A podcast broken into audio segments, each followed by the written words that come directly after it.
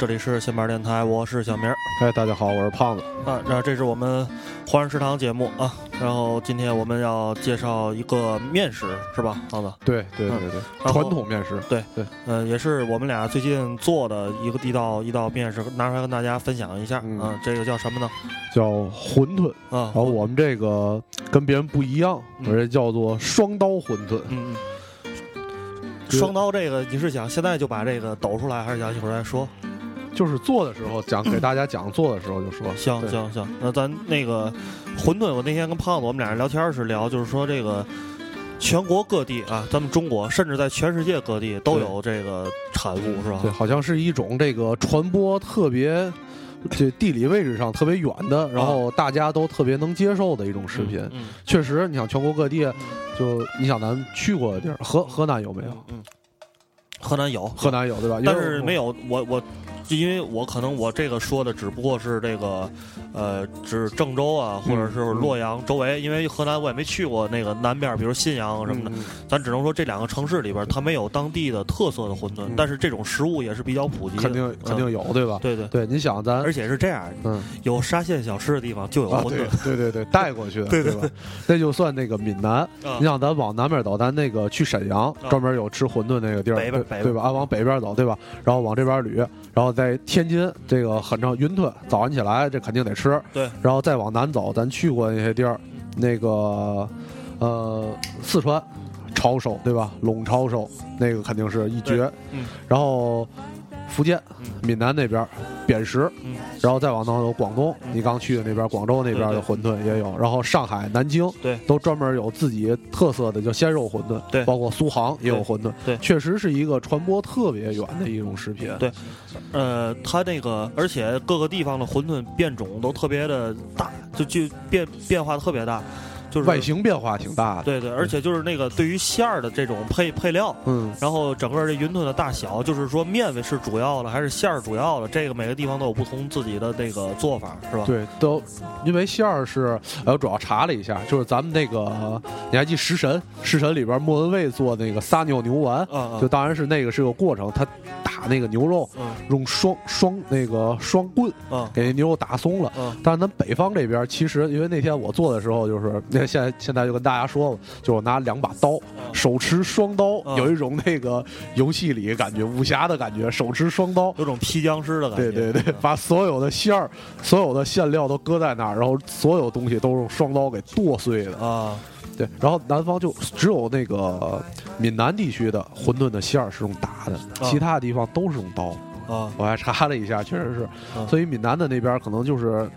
那我到厦门，厦门吃的那个扁食，那个也是大叔那个推荐的那个，有一家叫做那个阿婆扁食，那个就特别有劲儿。对他那个叫什么什么，那个那个人有一名字，啊对对对对，什么什么婆，对吧？对，也在那个大同路跟那个就是巴士附近，啊对对对门口有一个巨大幅的阿婆的一个照片，对，然后对面是一个老的裁缝铺，对对对吧？我记得特别清楚啊那家店。嗯，然后咱说说咱怎么做的，啊行吧？没问题我我先说你我的，然后对回来你一会儿再说你的，行吧？好好好，嗯我那天做呢就是五花肉，五花肉不带皮绞馅儿，然后呢虾仁儿，那五花肉是半斤，虾仁儿半斤，我做的是一比一。呃，菜放的少，嗯蘑菇蘑菇放了一点儿，这然后木耳放了一点都是切碎。嗯五花肉当然我懒了，在买肉的时候让人家拿那个绞馅机绞的，嗯回来待会儿回来拿刀带了两下，嗯就绞馅机绞完了，我又拿刀切了会儿。嗯但那个虾嗯可是我纯拿拿刀都切碎的，嗯那半斤虾剥完皮，然后再一点点切切碎的，包括木耳和蘑菇都是发完之后拿刀给切碎的。嗯所以你是不是感觉吃我那个那虾肉更有点更有点劲儿是吧？对对对，我那个包的包完之后的那个感觉不太好，就是那个肉没劲儿，嗯没劲儿是吧？对对肉没劲儿因为确实是当时剁完了之后胳膊疼，嗯真是那种感觉，就是感觉胳膊疼，而且挺扰民的。我当时一点多在那剁，感觉是当当当当当当就响，周围邻居反正我要在家，周围邻居干这事儿，我就在家卷街的那种。嗯，白天还行，晚上可能差点事儿。晚上这就太吓人了。是这样的，我也特别忌惮晚上有剁馅儿的声音，因为我以前啊住在那个一个相对那个人口比较集中的一个小区，知道吗？然后就晚上经常听见周围传来剁馅儿的声音，尤其在晚上十二点左右，我就想着谁家的大爷大半夜不睡觉？我就一直在幻想，我就就会一旦有这个声音出现，我就会幻想这个人肉叉烧包，人肉叉烧包对 对，是是不是有点像起来？咱那天晚上又看了一遍那《白日焰火》，吃面吃出眼球来的反正，挺牛逼的这种。半夜大伙儿不要剁馅儿，反正 确实挺膻的。对哎呦，那我接着说，就把这些所有的这个馅料都剁好了，放到盆里边，然后我再加点儿调味料，呃，五香粉。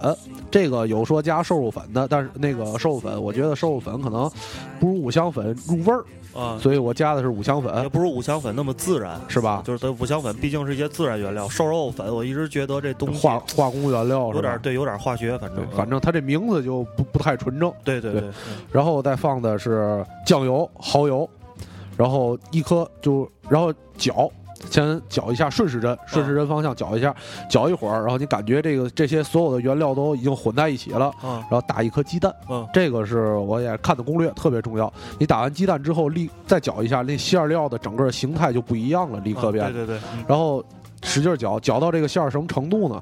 然后搅到这个馅儿提起来可以拉丝。你所有馅儿，然后和完鸡蛋之后提起来，整个成丝状。这个时候你再放点糖，嗯放一点儿，这糖这东西就是提鲜用的，嗯放一点糖，嗯然后就是放盐。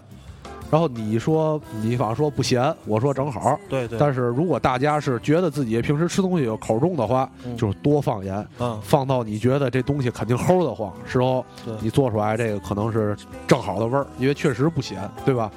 就是就是大家我不知道有没有这习惯，一般反正我是就是我从我奶奶一直到我爸妈这边，就是和馅儿用嘴尝，就是因为当然是饺子馅儿啊，嗯就是反正。嗯，有这样一个传统，可能，但是有些人可能大部分人觉得这个生肉啊，感觉有点反胃，尝，但让它跟舌头接触上，嗯就是或者觉得不太卫生。嗯，但是呢，我我不知道这个正正经人厨师这个和完馅儿之后会不会用嘴尝。反正我们家到我这一辈儿，我也依然保持这个传统，就这馅儿用舌头舔一下应该是用嘴尝，我们家也用嘴尝。但是我那天和那个馅儿，我用嘴尝的时候就感觉啊。哎正好，是但是煮出来你确实你确实是说淡，对吧？对，我觉所以告诉大家就多放多放盐，狠狠的往里放。嗯，可能我口重，对然后都和完之后，然后就是至于这个怎么包这个方法，那就更多了。我嗯包的那种就是元宝式，嗯，这个。你说咱这一个语言类节目没有画面，我跟啊大家怎么形容那这个画面也挺难。嗯这个我来形容吧，因为啊我在包之前我查了一下，大家可以在百度上搜“嗯云吞的包法”这五个字，然后会有一个详尽的百度百科的一个图文消息，把大江南北从呃东北一直到南方到广广东，嗯一直到海南的等等这些的每一个各地的云吞的包法有一个集结的帖子，然后还上面还有每一个的手型，就是攻略攻略怎么去嗯包。然后呢，就是有特别复杂的，比如说像什么安徽啊，像那个福建那边的一些包法，包出来之后又特别漂亮，然后费时间。最简单的就是我后来采用的，就是嗯广式的，就是那个茶餐厅的包法，那是最简单最快的。果。式，对对对对，对，哎，钻钻你看咱那个咱吃早点，就我们家楼下那个嗯。那个那大姐嗯在那儿那大盆馅儿，你看嗯。她包那方式就嗯。挺轻巧，馅儿往里一搁，然后手指一捅，但是它出来也不是你你广式那样的，吧？对对对对，好像看着还是挺复杂的，嗯，就熟能生巧，也是一个熟练工，吧？对对，熟练工。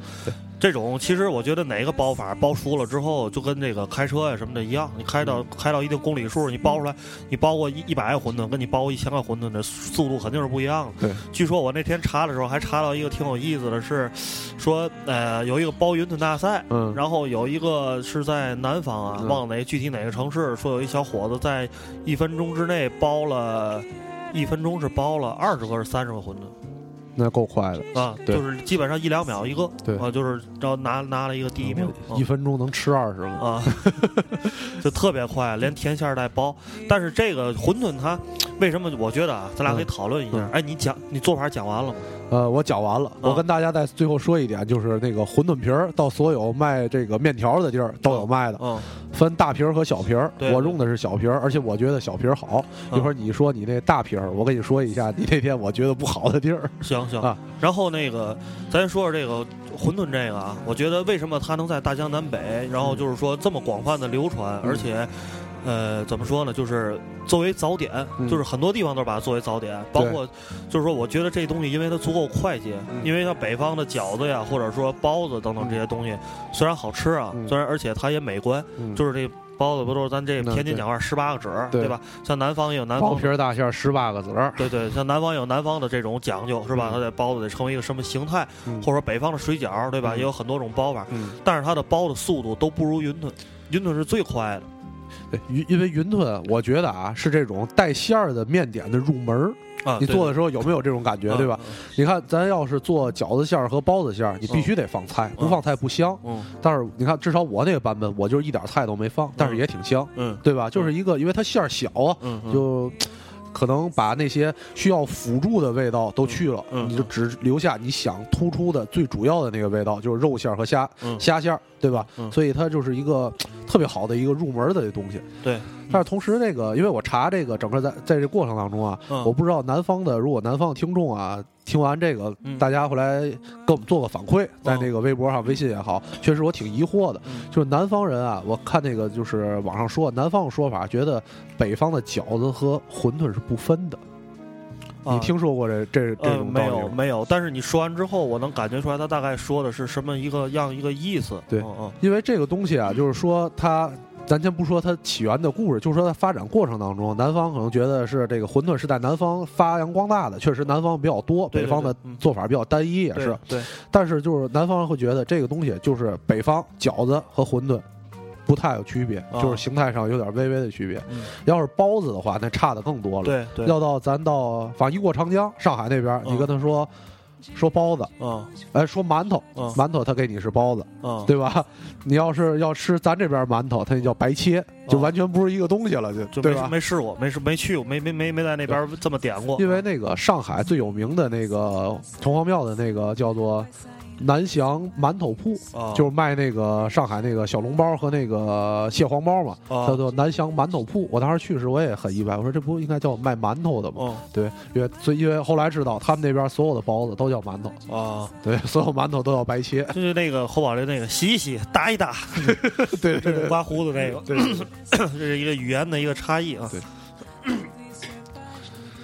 刚才呃，然后所以我咱咱回归那个我刚才想说那话题，所以我觉得，就不管在南方还是北方也好，就是云吞这个东西，因为它足够快捷，嗯所以让大家就是喜闻乐见，而且传播也特别广。嗯让我来说说我那包法啊，嗯 其实我那包法，呃，我到时候发那个图文消息时，嗯回来咱把咱俩那个包的那图片都给大伙儿发上去。嗯大伙儿可能看我这图片看上去很精致，嗯就是做的还可以，嗯但实际上我跟大伙儿说，最后做的是一个失败的产物。呃，是一个失败的一个，嗯但是我在这儿嗯。今天节目里，我没有我做节目之前，我还没有试我自己总结的那个失败的教训，嗯。就是把那些教训总结之后再重新做一次。嗯。但是我想跟大家，大家把这些失败教训说一下，大家可以试一试。第一啊，我第一失败的是，我买那虾仁儿啊，嗯，是那种北方那种去了头的那种冷冻的虾仁儿，我买的也是那个。就是红色的，它不带，皮吗？呃，不带呃带皮。啊，对，我买也是那个，是吗？对，对我我总结那个虾仁儿啊，它的略呃缺点就是不够弹，就是咬没有咬劲儿，不太够。没有咬劲儿。对，它太面了，吃起来。嗯，你买的是新鲜的那种吗？我不知道，反正我买的是相对便宜那种。就是二十六块钱一斤那个，哎吧？对对对对对对，就比较就是那差的那种，对所以我建议大家，如果想做一个，因为我跟那个胖子做的那个不太一样，胖子其实做的是一个相对比较北方的一个馄饨，是吧？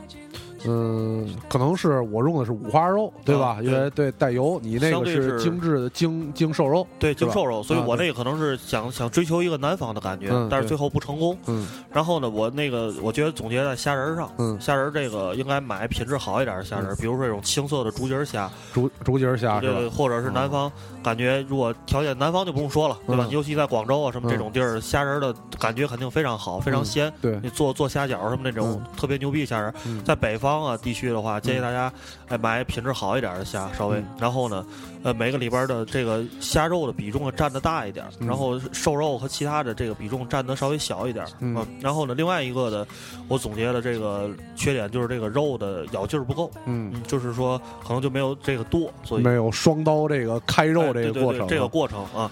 但是我建议大家，如果在家里就是比较闲，然后功夫比较多，都可以不用剁啊，拿那个刀背嗯。刀就是刀的那个刀背儿。背儿面，对对对，刀宽的那边。儿，宽的那边，就是没有刃，不不是那种刀刃那边，嗯。然后把那个肉去打打成泥。嗯。其实啊，如果打虾肉的话，嗯。很快，因为虾肉它没有肉那个猪肉的质感那么、嗯。那么硬，就没有筋，对对对所以没有肉筋。打几下就能打成泥，嗯。甚至可以用这种家里如果有条件的话，拿个刀子嗯。在那个盆里把那个虾肉捣成泥，嗯，这样的口感肯定好。对啊，就是猪蹄儿捣完之后它是有劲儿的，嗯，所以吃起来的这个肯定比我这个做上次做的感觉要好对。另外一个呢，失败的第二点就是这面皮儿的问题。嗯我当时呢，因为广式的云吞馅儿比较大，嗯大家在咱们北方人在茶餐厅里也吃过广式的云吞面，嗯馅儿非常大，对，所以北方那种小皮儿啊满足不了它，它就是填不下，嗯填不下那么大的一个一块虾，你知道吗？所以我就买那种北方叫包烧麦用的那种，就是皮儿，实际是烧麦皮儿。哦你那是烧麦皮儿，那我就能理解为什么我那天吃的那个问题了。但是实际上它跟云吞皮儿啊，在北方的做法是一样的，是样只不过是切成大小块儿的问题，哦，并没有什么制作方法上的区别。但是我感觉啊，就你那天做的那个，嗯，就是它没有馅儿那一部分，因为你包了很长的一个尾，对吧？就因为这馅儿和在中间，然后你有个尾出来，那个尾，因为可能因为我是就晾了一会儿才吃的，对吧？然后在吃的时候，感觉那个尾就特别干，是吗？特别特别干。然后致使呢，造成我就有馅儿的那一部分，我吃的也觉得稍微有点干，啊，可能就是我感觉就是要你要说烧麦皮儿，我一下就能就能接受了，因为烧麦就是那个样子，对吧？它的尾尾部就是因为是干干的，所以啊但是实际上上不存在这个问题不，存在区别。对，不存在区别，区别只不过是大张和小张的问题。那我觉得可能就是因为那部分没有馅儿，没有油。呃，我不知道你说了是什么感觉，因为我嗯。吃时，我的感觉啊，嗯。就是我感觉失败点跟你感觉失败点完全不一样。还不一。样，对，我感觉失败点是在于这个北方的这个云吞的面，就是说白云吞皮儿，嗯。它里边没有掺鸡蛋，嗯，或者用南方那种和面方法，所以这个面不够筋道。嗯。在煮完之后，这个这个面啊就嗯没有魂儿了。北方讲究没有魂儿了，南方可能讲究没有咬劲儿了。对，像那种鸡蛋面的那种，嗯其实大家知道，就是广东包那个鸡蛋面的那个包包云吞的云吞皮儿，实际上就是竹升面，但是不切不切成丝儿，给它切成片儿，嗯就拿那个包云吞。实际上大家吃过竹升面，它很有咬劲儿，嗯对吧？是非常筋道的，所以那个面云吞的皮儿也是一样的。但是我这边儿就是这个皮儿没有达到我想要的感觉，下次可能就是考虑一下这个煮的时间可能要短一点儿，就是让它，然后可是煮的时间短呢，你馅儿就不能太大了，对。因为你馅儿就煮不熟啊，时间短，所以这个你还是要根据北方这边的一些问题去把它再中和一下，嗯，包法过程当中对对也也都不一样。对，然后哎，你，说咱这能自己做吗？这皮儿这我觉得得有压面机，因为可能凭咱们不够现在。薄是吧？对，不够薄，凭咱们擀皮儿的技术应该不够薄，而且最大的问题是，像饺子皮儿是圆的，圆的咱手擀是可以擀出来的，它是方的，方的必须得用机器来切，嗯，最起码得用刀切，对吧？对，咱不可能擀的这么平，然后再拿刀切，是切不出来的，是对吧？，它那种都是特别大的那种机器嘛，直接压出来一大张皮，嗯然后再把它叠好之后一切，切成方块儿，嗯啊，都是这样的。就是因为咱也没有那么大制作的量，所以你家里一般都不备压面机，是吧？嗯现在是知道，可能爷爷奶奶家用老老人家里可能会备这种东西，是吧？然后我跟大家说一小窍门啊，嗯。就是这个云吞最后包完之后，大家经常遇到一个问题，就是皮儿剩下了，嗯。或者馅儿剩下了。嗯。馅儿剩下就不用说了，嗯。可以以后做别的馅儿时掺里，或者直接给它炸成丸子，嗯。或者汆成丸子吃，对吧？也就可以了。嗯。皮儿剩下了，大家不用着急，嗯。这皮儿特别牛逼，知道吗？弄点油，嗯。热热了，把嗯皮儿直接一单张的放里嗯。炸，嗯。炸完之后直接出来之后当零零嘴儿吃也行。嗯，然后弄点粥，把那个皮儿掰碎了，搁在粥里头。是那叫做叫做糊糊，哎，不行，我我我不太能准确说那个东西，但是嗯好像就是一种中式那薯片儿那种感觉，是吧？啊，其实啊，就是啊咱们那个天津的这个炸的那个薄脆啊，北方叫、北京叫薄脆，天津叫果篦儿。啊，果篦儿啊，这种东西啊，实际上，但是咱们北方很多地方都坚持是用面抻成那种特别薄的，再搁油里。对对对但，实际上有一种炸法，就可以用云吞皮儿炸，哦，就云吞皮儿炸。包括《舌尖上中国》介绍天津那个煎饼果子的时候，嗯也说的是这个绿豆面摊成煎饼，嗯。然后里面的包里面的这个果篦儿是用云吞皮儿炸成的，也有这么一句解说，大家可以把那集找来看看，在三餐里的最一开始，就最后一集，最后一集的最一开始，第二季最后一集，对这里边也是有这个说法的，而且南方的这个艇仔粥什么的，那上面就的那就是有时会配一小碟那个脆的东西，嗯。就是我我也不知道那个南方具体怎么叫啊。嗯那个也是用南云吞南方的那个广东的云吞皮儿炸出来的，嗯。炸出来之后掰碎了，然后搁在艇仔粥里就着喝，特别好。所以自己在家可以炸完那个当早点吃。就是比如说你早上起来，你那个买买点老豆腐什么的，嗯你不不用再买油条了，你就嗯把云吞皮儿搁油里一炸，炸完之后就能吃了啊。这个就是大家能打死一个剩云吞皮儿的好办法。哎，这不错，这啊你一说，我还真的，我那点儿都真都扔了，是吧点馅儿也也啊那个馊了嘛，就真都扔了，啊挺挺可惜。咱这回来再升升级，看来对对看看能不能做皮儿或者升级做饺子，赶在年前跟大家分享一下，有机会。行，咱那个歇一会儿啊，来首这个，既然咱今天叫双刀云吞，对，所以咱来首这个周华健健哥的这这个《刀剑如梦》啊。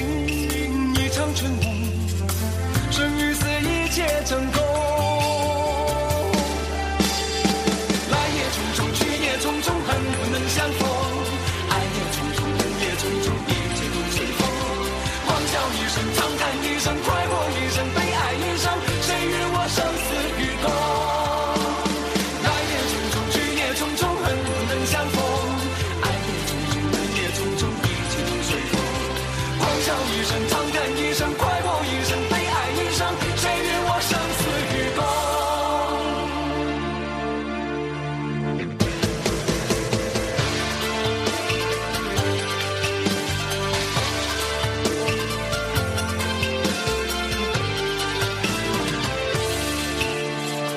我哭，泪洒心中，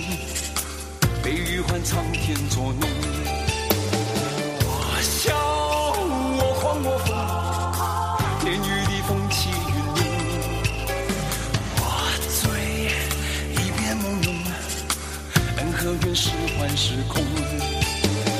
我醒，一场春梦，生与死一切成空。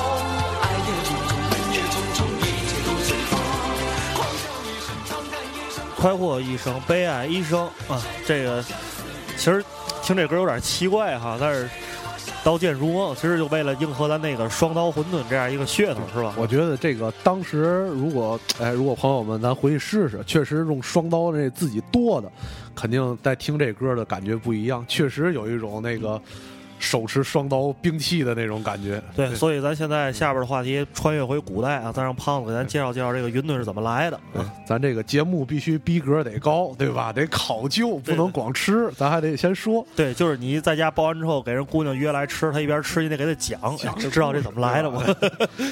这个云吞啊，我上网查了一下，主要呢三种说法来历。呃，简单说一下，一个就是西施嗯。发明的，这个就跟那个乾隆和武则天的那个感觉差不多，对，也没什么劲。这个，对。还有一种说法呢，就是说那个北方北京的人民是为了那个抗击那个匈奴，嗯，就是匈奴的首领啊，这个呃，一个有叫浑师，叫那个屯氏，哦呃特别欺压他们，然后觉得特不解恨，怎么办呢？给他们给包馅儿里头，这个也有点那有点那破五剁小人那 意思。那个过年放炮，对吧？都是这感觉的。我还有一个，我觉得这个就有点不错，说是啊，这馄饨是从道家的这个说法演变过来的。嗯为什么叫馄饨呢？是因为这里边包含的是它是饺子的前身。嗯这个故事的是西汉，嗯什么是饺子？馄饨是饺子的前身。嗯饺子这就这些东西的馅儿里边包含着所有的菜，嗯就是菜和肉都混在里边就像这个馄饨初开的感觉一样，啊所以叫做馄饨。嗯最早的用法是北方用来过节祭祀用的，祭祖祭祖用的东西。然后呢，馄饨馄饨，嗯然后取的艺名，馄饨的艺名就叫做馄饨。啊，对，这个说法我觉得是最靠谱的一个。对，而且我觉得这个说法也是最希望是这种说法的，感觉挺好。对但是下边胖子再介绍介绍那个德国也有馄饨，哎对对哎德国和意大利是吧？对，德国和意大利也有馄饨。啊意大利那个馄饨呢，大家如果看过那个《面条之路》那个纪录片里边介绍过，那个有专门的那个雏形，就是意面的一种变形。对对对对，嗯意面那个里边裹上馅儿，就是什么，当然都是那个欧洲美食那种馅儿啊，对对。什么那个儿菜啊，然后奶酪必须得有裹在馅儿里边儿，对。呃咱就没法想象了这种馅儿，对，但是那个大家也有也有叫意大利饺子的，也有意大利馄饨的，对，所以大家，但是我一直特别想吃这东西，但是因为我在天津还没找着正宗的，但是我一直因为这是意面里很重要的一个分支。那个那那五大道那家没有吗？我上次去没注意，没注意以后去可以注意一下，对试试一试，看有正宗的意大利馆儿。专门找一下，对吧？对我也挺感兴趣的。大家也可以在自己生活城市里去试一试，因为除了千层面跟大家吃的普通的这些意大利面，这种也是一种挺有意思的吃法。如果大家知道在这个中国范围之内，别国外，就中国范围之内哪有，可以咱互动告诉我们一声，或者发个图片给我们，让我们也见识见识。对，或者您就在就在意大利，您也可以发现，咱听众有在意大利的，嗯，就是有，这么高级是吧？可以哪天给咱发一个，这个看看意大利的馄饨是什么样的。然后德国那个，我觉得你讲起源吧。对嗯，德国那比较有意思，像德国那个形状啊，嗯就像那个它个儿比较大，就跟它那盒子似的，素盒子煮汤，嗯就这种感觉的，不炸煮汤。嗯，然后它的起源呢是也是德国的一种宗教的节日，嗯就像是这个什么某种斋节，啊然后那个斋节呢，大家都不吃肉。啊。都吃素，嗯。主要就是僧侣，僧侣为了祭祀嘛，嗯祭祀嗯。不吃肉，然后这僧侣馋啊，怎么办呢？嗯然后就把这个肉馅儿啊裹到那个东西里边儿，嗯。然后呢装成吃素来吃那个东西，嗯洒家洒家也得吃点肉，有点鲁智深的意思。是吧？对，然后咱最后节目时间还有四四分多，呃嗯呃，现在二十六分钟啊。然后咱说说这个，刚才咱讲了很多这个云吞的这个馅儿跟它的面的事儿，嗯咱最后留点时间，咱再讲这个汤。汤头对吧汤？头实际上也有很多种这个讲究的制法。嗯我之前呢，在这个纪录片里面看到过欧阳应季来介绍这个，嗯就是说，呃，广式的这种汤头是怎么来做的。一般呢是用这种大地鱼，嗯大地鱼实际上它究竟是一种什么鱼，我没有吃过。但是就是香港的做法是非常的讲究的，把嗯。大地鱼先用火烘烤，烤成干儿，嗯，烤成干之后呢，把它用这个磨粉器给磨成这种鱼粉。这种都要叫大地鱼碎是吧？对就是真的就是粉状的，跟嗯。咱这平时看到那种粉末面粉差不多，然后把这个下到汤头里面，嗯。然后当然可能还要加其他东西，比如虾膏啊、嗯。或者一些其他的东西，然后把它做成这种汤，嗯。然后在包鱼炖馅儿的时候也要放大地鱼，嗯。大地鱼相当于咱这这种五香粉的这种佐料，让它提鲜，就有这种海鲜的这种味道。沙茶粉， 어? 差不多吧？呃，不是，它只是鱼，没有别的东西。啊，对对对，就它只是就海鲜的那种粉状，对对吧？就是把鱼磨成粉，鱼肉、鱼骨等等全都磨成粉，然后包在云吞馅儿里。嗯所以大家在广州或者是在香港吃到的这种嗯就是广式的云吞面的那种非常鲜美的味道，实际上就是大地鱼的味道。嗯，然后咱们天津呢也有自己的这个一个叫做云吞汤的之魂，是吧？这是一种很很有意思的东西。胖子来介绍一下这个咱这个天津的主要就是这叫做冬菜，啊，对吧？嗯咱那个哎，上回咱做的是砂锅粥，嗯天津这冬菜啊，首先这东西肯定起源于天津，嗯起源的根儿好像在静海，专呃。门我还查了一下，我查的啊，啊就咱咱咱就咱俩也不用争啊但是就是说我咱因为听众可能有啊考据控的，我查有一种说法是起源于河北省的沧州附近，是吧？呃，对对对，嗯。但是后来这个东西是在天津出名的，出名的，因为现在全国各地，包括海外，包括南洋地区的海南鸡饭，嗯，它所写主料的时候都会写天津冬菜，天津冬菜对吧？对，对，这就是解释了这个天津就是冬菜，然后还有那个海菜，啊，对吧？海菜虾皮儿，嗯。对吧？嗯？然后那个汤呢，怎么熬呢？就是咱剁虾的那个那个馅儿里不有虾吗？嗯。虾头煮汤，嗯。对吧？然后咱接说回来，说这冬菜，嗯。就上回你做这个潮州这个砂锅粥，砂锅粥嗯。里边也放冬菜，对，然后专门，然后你问那个大叔，大叔说闽南地区都放冬菜，闽南地区就是说，他说漳州的有一种叫什么，是叫什么仔面，嗯。就是一或者一种就是当地一种面食嗯。里边也放冬菜，嗯。包括大家特别特别特别有名的海南鸡饭，嗯，这里边的汤头也要放冬菜，啊，这个东西就是从天津传到这个潮汕地区的，专门有一种东西叫做潮汕冬菜，啊，当然跟天津冬菜根儿是完全一样的，嗯。而且是特别近，抗日抗日时期传过去的。啊，天津的酱菜师傅嗯。到逃到南方，嗯。然后当时就专门有一个叫做陈县是什么县的一个陈县酱菜酱菜馆到那儿嗯。做的冬菜，嗯。就是这么传过去的。嗯。我想这个东西其实你想和应该和云吞的感觉是一样，只不过云吞是更久远，可能从西汉的时候，就无法战战乱的时候传到了大江南北，然后冬菜这个东西可能就比较近代，对。可能大概过个几百年之后，这个东西传到全国各地，然后可能也不知道是天津还是河北做的了，对。但是也是一个北方传到全国各地的菜，对吧？大家可以回想一下，比如说这个好好几百甚至好几千年之前，可能在南方某个城市，比如说杭州，对吧？特别繁华，突然间出现了，就跟咱现在现在一样，出现一堆万州烤鱼馆，嗯，或者出现一堆重庆火锅店。重庆火锅店，对，那时候可能就出现了一堆，比如什么那个河北省呃邯郸、嗯邯郸云吞馆，嗯或者叫什么这个凤凤不叫那个沈阳沈阳云吞沈阳古城叫什么来着？叫。圣经，对，盛京馄饨馆，类似于这种的，就是大家，然后在南方开始哎发扬光大了。不是现在已经发扬光大啊，都是沙县嘛，对对对 都，是沙县，现在又传回来了，传回来。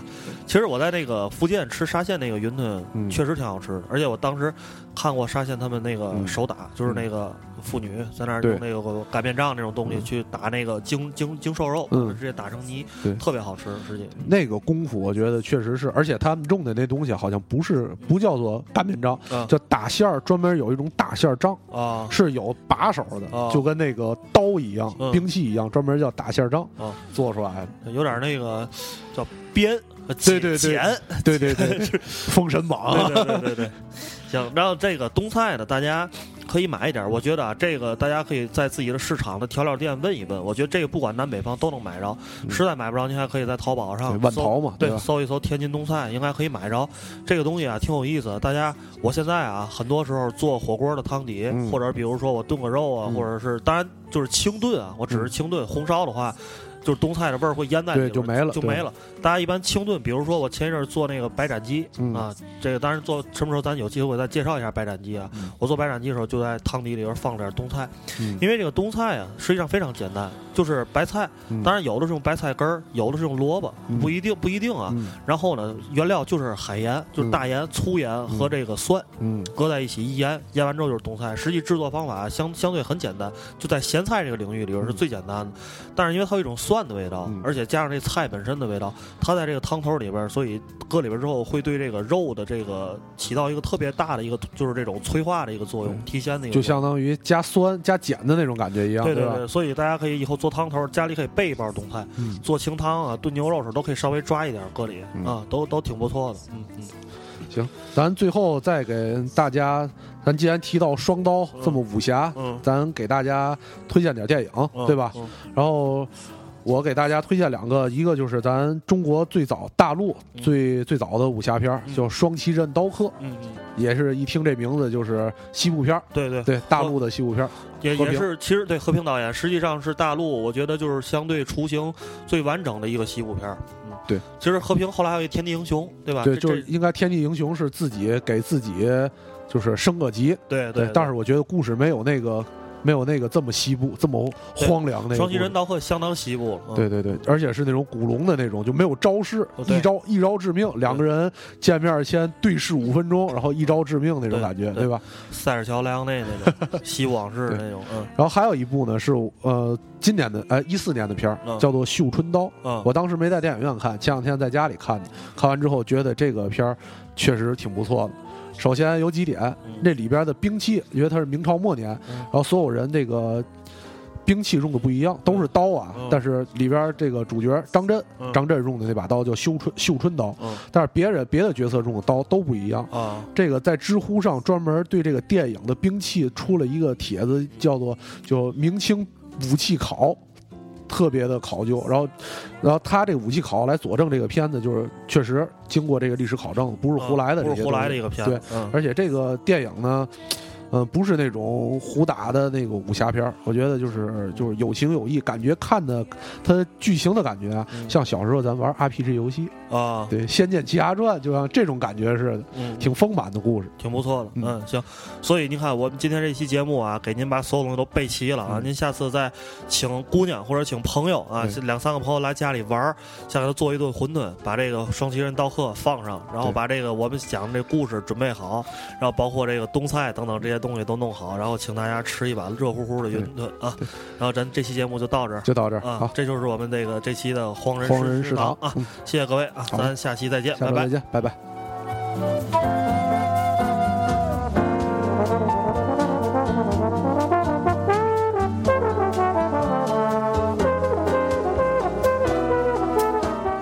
多说一句啊，提醒大家那个关注一下我们的微信平台，因为我们欢人食堂每期的菜谱会给大家发一个非常不错的图文消息啊，所以我们的微信平台号是 Chat Radio 一二三 C H A T R A D I O。好，就这样啊，拜拜大卫，拜拜各位啊。